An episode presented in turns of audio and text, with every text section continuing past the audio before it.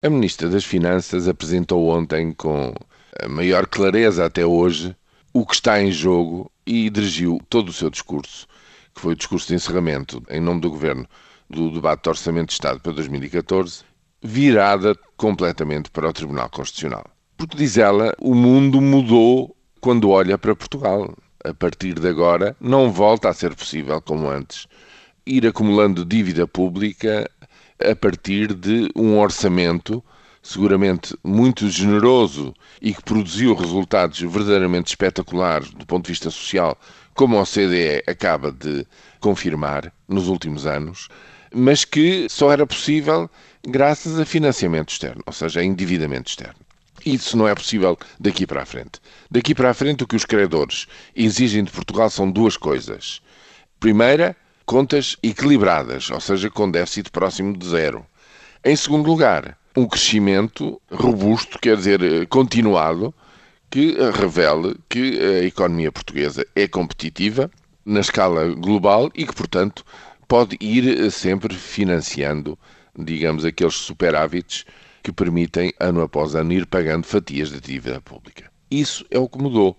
E, portanto, esta é uma situação inexorável que a redução dos déficits para próximo de zero ainda levará mais dois anos, além do próximo, e depois, daí para a frente, é aguentar, é manter-se nessa toada nos próximos 20 anos. Isto é o que Maria Luísa Albuquerque disse com toda a clareza aos juízes do Tribunal Constitucional.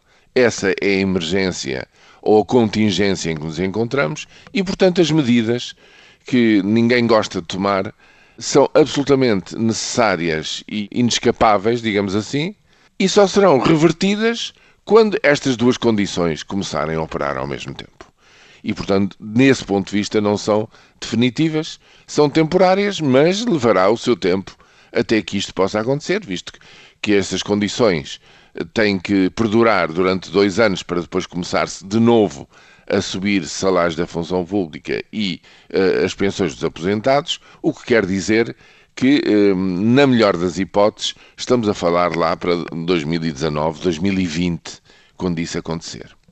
É isso que os juízes do Tribunal Constitucional vão ter que ponderar e, por outro lado, têm que ponderar se este tipo de medidas é sequer aceitável ou se é possível de se fazer no quadro constitucional ou se é, como alguém já classificou, uma verdadeira indecência estar a cortar pensões de quem julgava ter, no fundo, um contrato com o Estado com regras bem claras para serem cumpridas.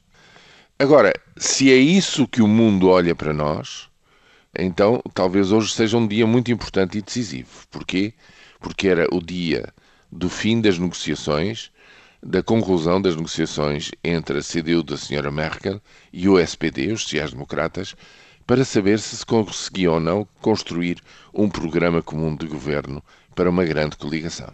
E essa grande coligação vai ter grande peso na política europeia e provavelmente também na forma como a Europa passa a olhar para nós.